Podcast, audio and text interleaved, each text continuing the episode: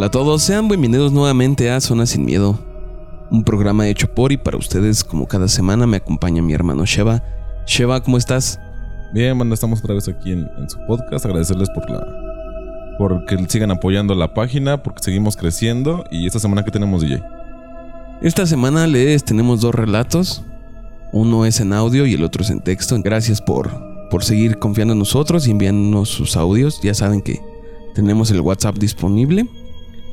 Se les repite el número, es el 55 40 59 14 14. Ahí envíenos sus relatos, ya sea en audio o en texto. Y los estaremos escuchando aquí. También está disponible la página de Facebook, que es La Zona Sin Miedo. Ahí pueden escuchar todos los programas que hemos sacado. Y también ahí hacemos de repente dinámicas.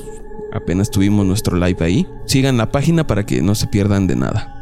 Y bueno, pues este, igual compártanos, mándenos sus relatos, lo que ustedes este les hayan pasado, lo que haya platicado en familia, lo que ustedes han, hayan oído en su casa o en algún lugar, leyendas, también hemos traído el especial de, de leyendas. Eh, tuvo buen recibimiento, entonces pues vamos a ver si podemos mostrarles más. ¿Y qué te parece si nos vamos con el primer relato? Sí, pues a ver, ¿cuál, cuál es el primero? Este es el primer relato.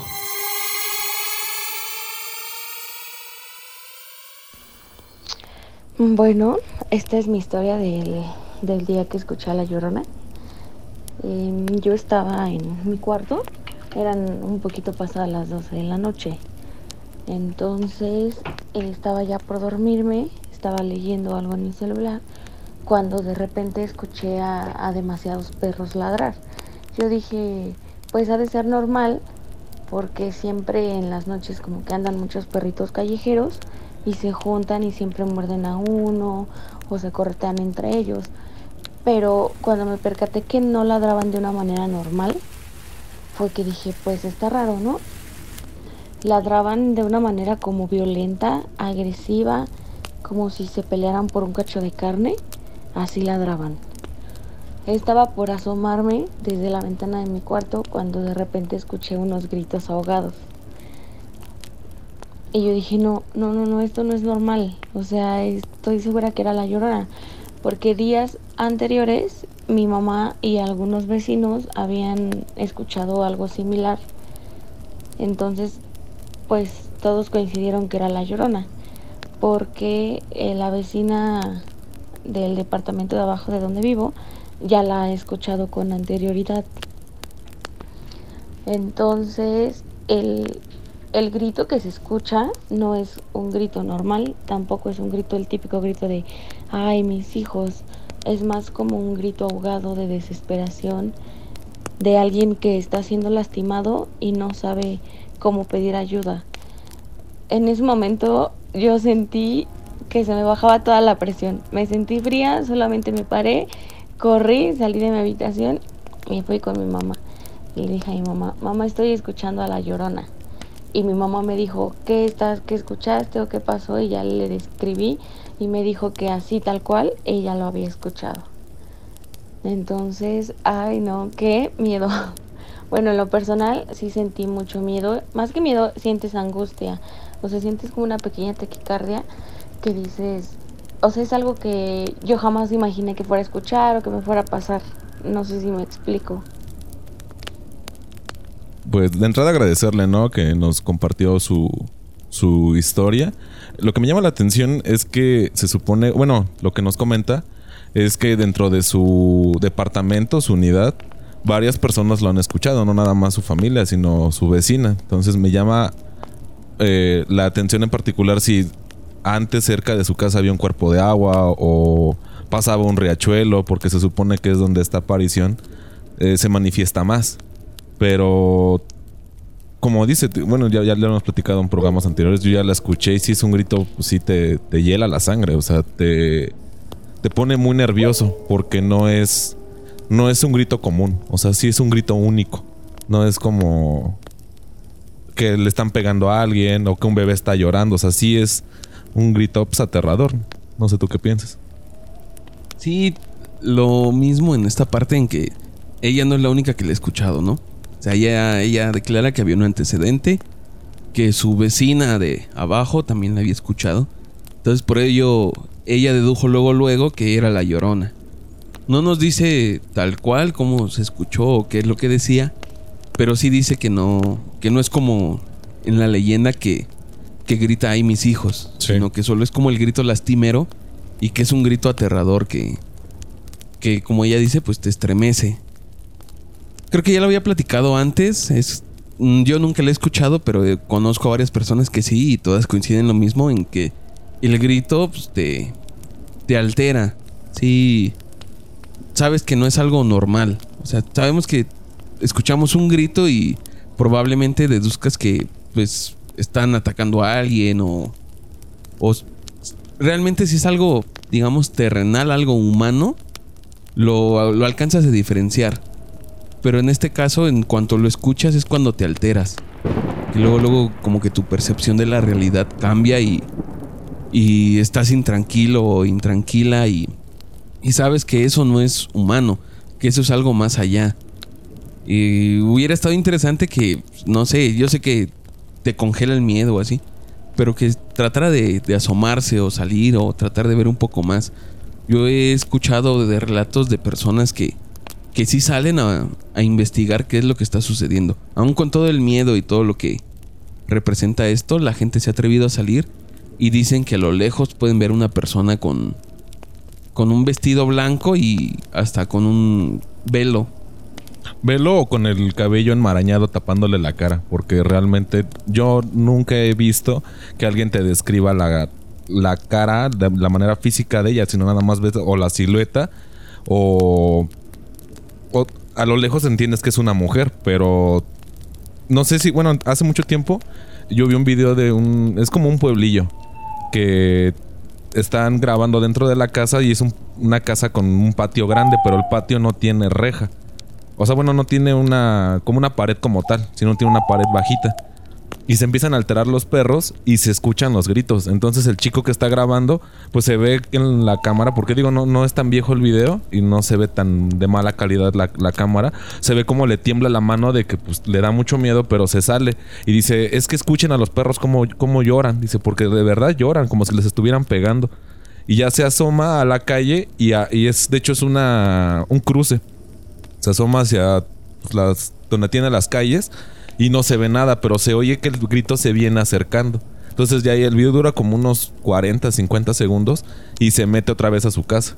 Pero digo como tal, se, escucha que el grito se acerca, los perros se alteran, pero no ves a la persona cerca. O sea, ni siquiera la silueta no ves. Y yo al menos es el único video que he visto de ese fenómeno. Es que hay muchos, porque es una leyenda popular. Hay demasiados videos de La Llorona. Y yo creo que la mayoría son falsos, ¿no? Solo, solo intentan ganar vistas o entretener. Pero así un video real de La Llorona yo nunca he visto. Y ahorita que comentabas esto de, del rostro de La Llorona, creo que aquí hay una pequeña confusión porque yo he escuchado muchas personas que dicen que la cara de La Llorona es una cara de un caballo. Ah, mitad, o mitad mujer, mitad caballo, ¿no? Ajá, que la ves de perfil y tiene cara de mujer, voltea y ya la otra mitad es la cara de caballo. Entonces no sé hasta qué punto se mezclen esta- estas dos entidades.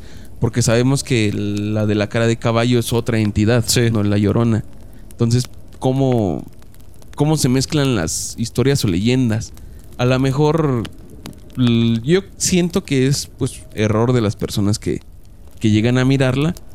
Porque quizá este ente de la cara de caballo no, no esté lamentándose como la llorona o no, no tenga esta característica que es esencial de la llorona, que es el andar gritando por las calles.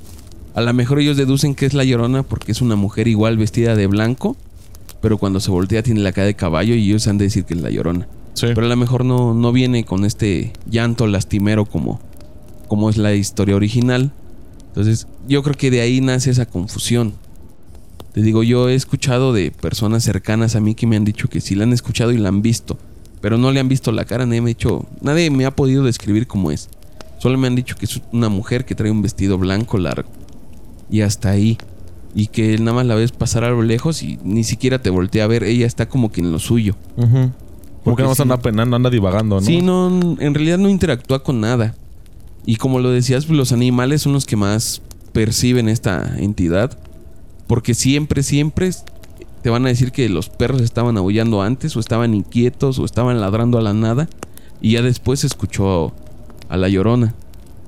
Sí, y es interesante, ¿no? Porque como estos animales en particular tienen, no sé, el oído más agudo, o sea, bueno, lo tienen, el oído más agudo, pero cuando la escuchan también ellos se aterran, o sea, sí, de los relatos que he escuchado, porque yo cuando la escuché no me percaté que en la casa donde estaba no había perros y cerca no había los ladridos, yo estaba enfocado en el grito, pero los relatos que he leído te dicen que los perros chillan como si les estuvieran pegando. O sea, no es como que se alteran o que se ponen a ladrar de que alguien se acercó a la puerta, sino les duele el, grito de, esta entidad y se esconden. O sea, también he escuchado que los animales se esconden.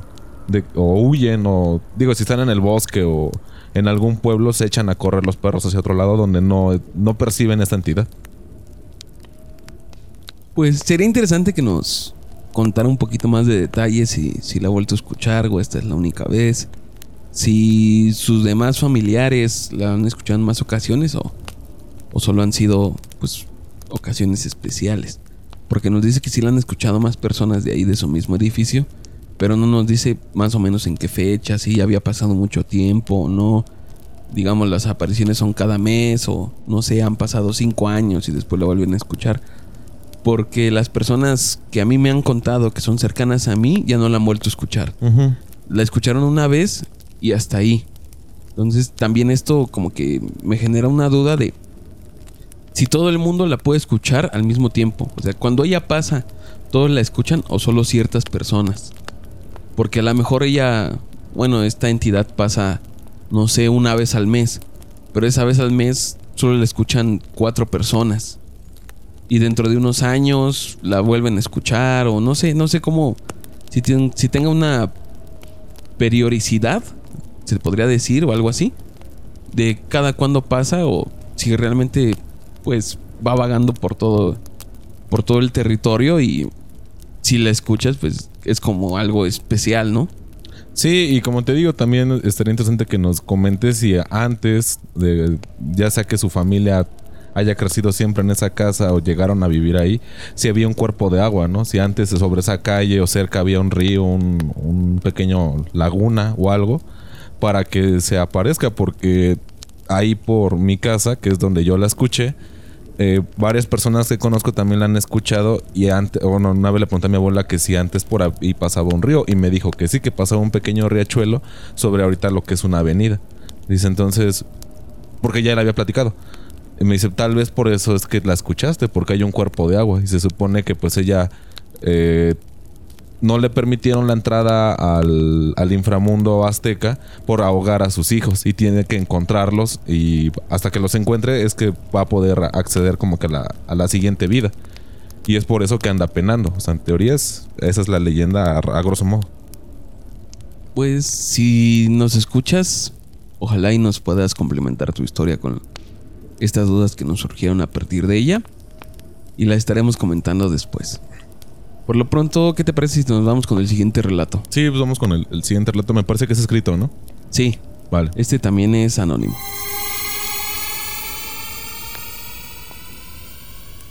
Me pasó hace ya unos 5 años. Quiero que sepan que yo no creía en la brujería, pero esto fue lo que me hizo creer y tener más cuidado hasta ahora. Soy de Monterrey, Nuevo León. Hace cinco años yo viví un calvario. Sí, fue una de las peores situaciones que viví. Un día mi madre entró a un grupo de oraciones católico y un día ella me convenció de ir a acompañarla. Se juntaban en casa de alguna señora del grupo. Esa vez, cuando entré a la casa, comencé a sentirme muy mal, al grado que llegué a vomitar. Pero fue un líquido espeso y negro. Olía horrible en eso se le acercó un integrante del grupo a mi madre y le preguntó que si anteriormente había tenido problemas con alguien, y mi madre contestó que no. Me dejaron sentada en el sillón. Me empecé a sentir aún peor. Después de esa visita, ya no quise volver a ir. Y con el tiempo, comencé a adelgazar bastante. Bajé en menos de un mes 10 kilos. ya que mi piel es muy blanca, comenzó a oscurecerse y se me resecaba al punto de que al tocar mi piel se sentía como si estuviera tocando una lija. Me llevaron con un dermatólogo para revisar qué era lo que tenía, pero ningún medicamento tenía su efecto. Me costaba caminar, mi vientre estaba abultado y llegaron a decirme los doctores que yo no iba a poder tener hijos. Ya no tenía mi menstruación.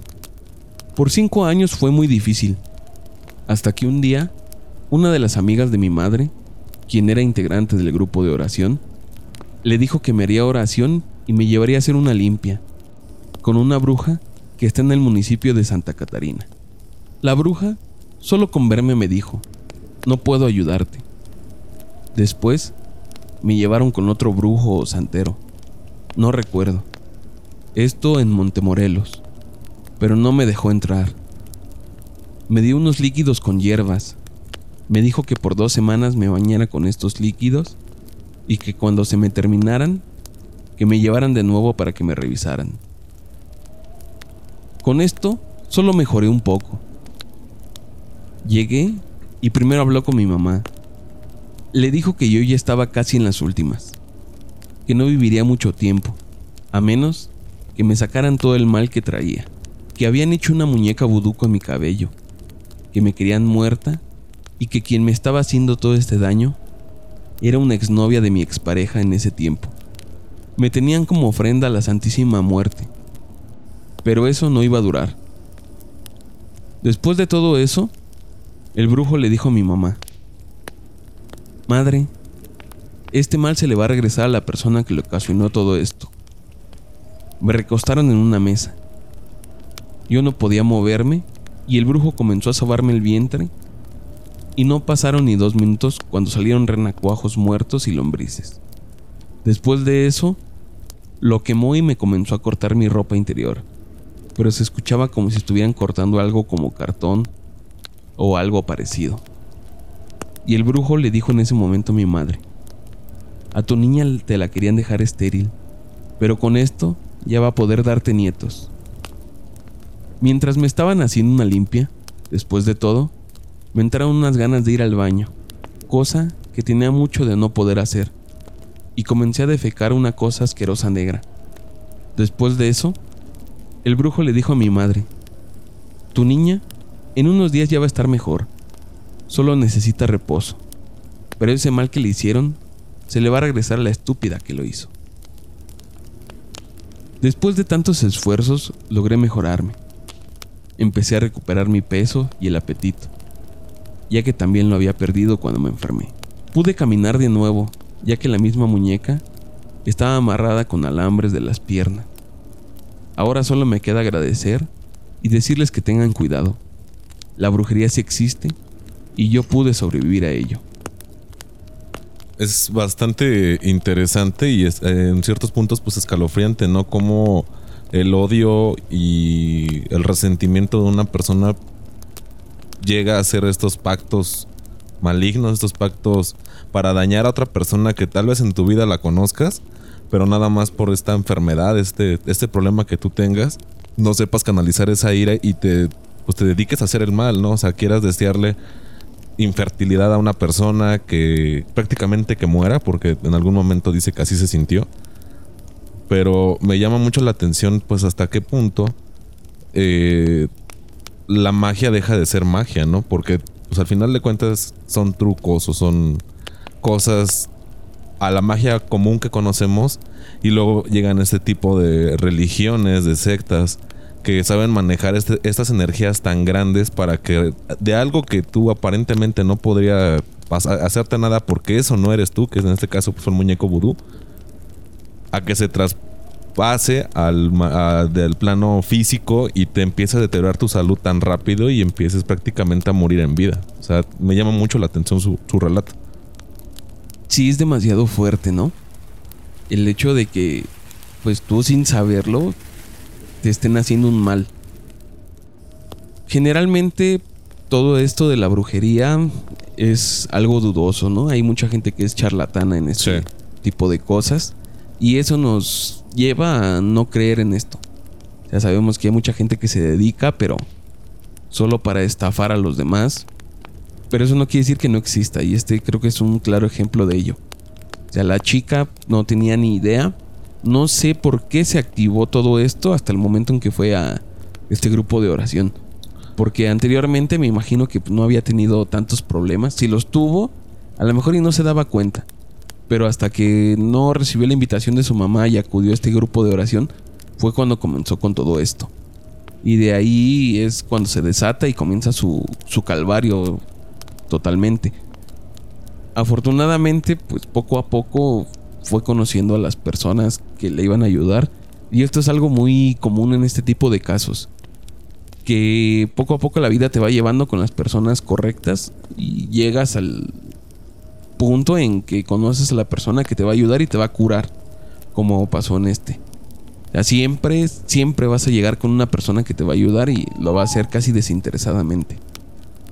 Pero sí es real que, que todo, todo tiene un... Sí, una acción, una, reacción, ¿no? Una reacción, ¿no? O sea, sabemos que la persona que, que quiso causarle este daño a esta chica, pues va a pagar las consecuencias de, de haber hecho este trabajo. No sabemos cómo, no sabemos cuándo, pero al final de cuentas las va a cobrar. Y esto es en todo el terreno de, de este tipo de cosas de magia, en que todo tiene un precio. Y si tú estás dispuesto a pagarlo, pues adelante, ¿no? Se me hace pues algo muy malo tratar de, de utilizar la magia para agredir a demás personas o dañar a las demás personas cuando el propósito real de, de, la magia y de estos poderes pues es sacar un beneficio y ayudar a las demás personas, ¿no? Sabemos que las herramientas están ahí y el cómo las usen depende de las personas. En este caso la, la exnovia de su expareja fue la que, la que le hizo este daño y no sabemos ahora cómo le esté pasando. A mí me gustaría que esta chica, si tiene información de, de esta persona, nos llegue a decir cuáles fueron las consecuencias, ¿no? A lo mejor ahora está pasando un mal tiempo, o a lo mejor y sigue su vida normal. No, no tengo idea, pero sí estaría muy interesante que nos dijeras que si sabes qué ha sucedido con la otra persona, la persona que te quiso hacer tanto daño. Y me alegra mucho que, que al fin te hayas recuperado y hayas logrado rehacer tu vida y que ahora pues estés muy bien. Sabemos que pues el daño ya fue hecho y tal vez psicológicamente te lleves ahí la carga, pero qué bueno que físicamente pues ya estés mejor. Eh, volviendo al, al, tema de la, de la magia, eh, yo hace tiempo veía una entrevista a un santero y le preguntaban, o sea, personas pues igual que tú y yo y que yo que no pertenecemos a la religión, que son completamente ignorantes, le dice, oye, pues tú sabiendo que puede hacer tanto daño, no te, ahora sí que no te tientes el corazón para, pues, para no hacerlo, ¿no? Y contesté lo que me llamó mucho la atención. Decía esta persona que ellos eran la herramienta de maldad o de bondad de una persona. Dice, yo, dentro de mi religión, pues yo cuido a mis muertos, así se les llama a la entidad que trabaja para ellos para hacer el mal.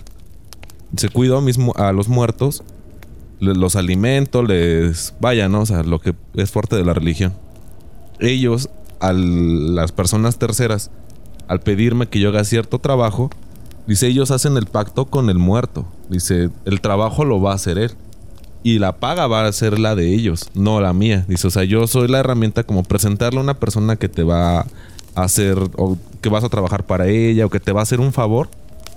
Dice, yo soy esa persona que se lo presenta de cierto modo, pero al final el daño lo están haciendo ellos y se les va a regresar a ellos en la medida en la que pues las cosas pasen. Entonces yo sí hablo con ellos, dice, a mí me ha tocado hacer trabajos de magia muy oscura, muy negra y les digo, pero eso tiene consecuencias. O sea, yo siempre le digo a las personas que se apadrinan conmigo que esto no nada más va a ser aquí. Dice, tú vas a hacer el daño ahorita y no sé en cuánto tiempo lo vayas a pagar. Porque lo que quieres hacer es algo, pues, tal vez hasta de cierta manera que muera en un accidente o que le dé una enfermedad terminal. Dice, o las más feas, dice, porque al final de cuentas terminas con, con algo. En el tiempo que sea, pero lo terminas.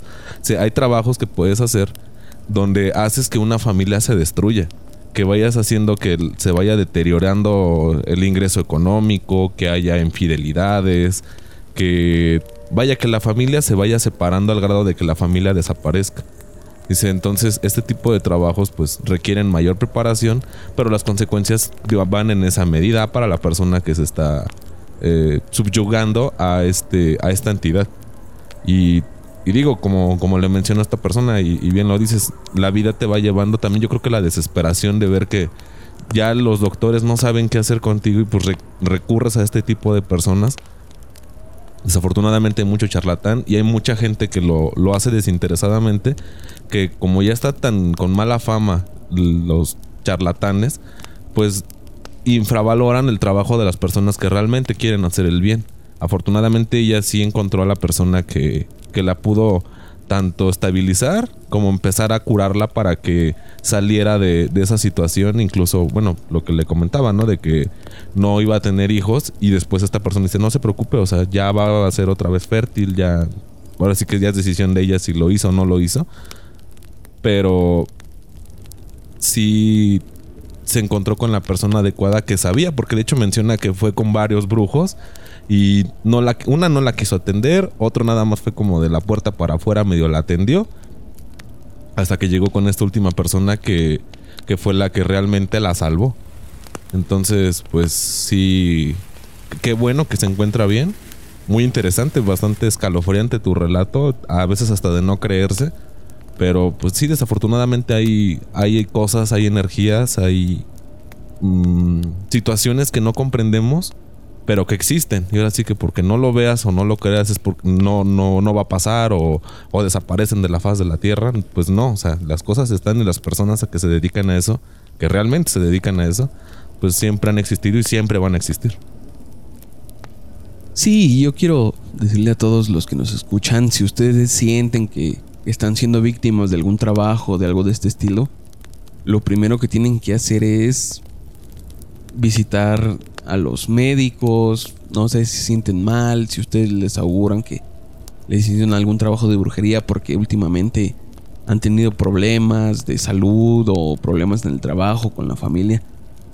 Lo primero es no sugestionarse, no se vayan a sugestionar, no vayan a creer luego luego que si llega algún problema en su vida es porque ya lo están trabajando, lo están haciendo algo, no, no es así.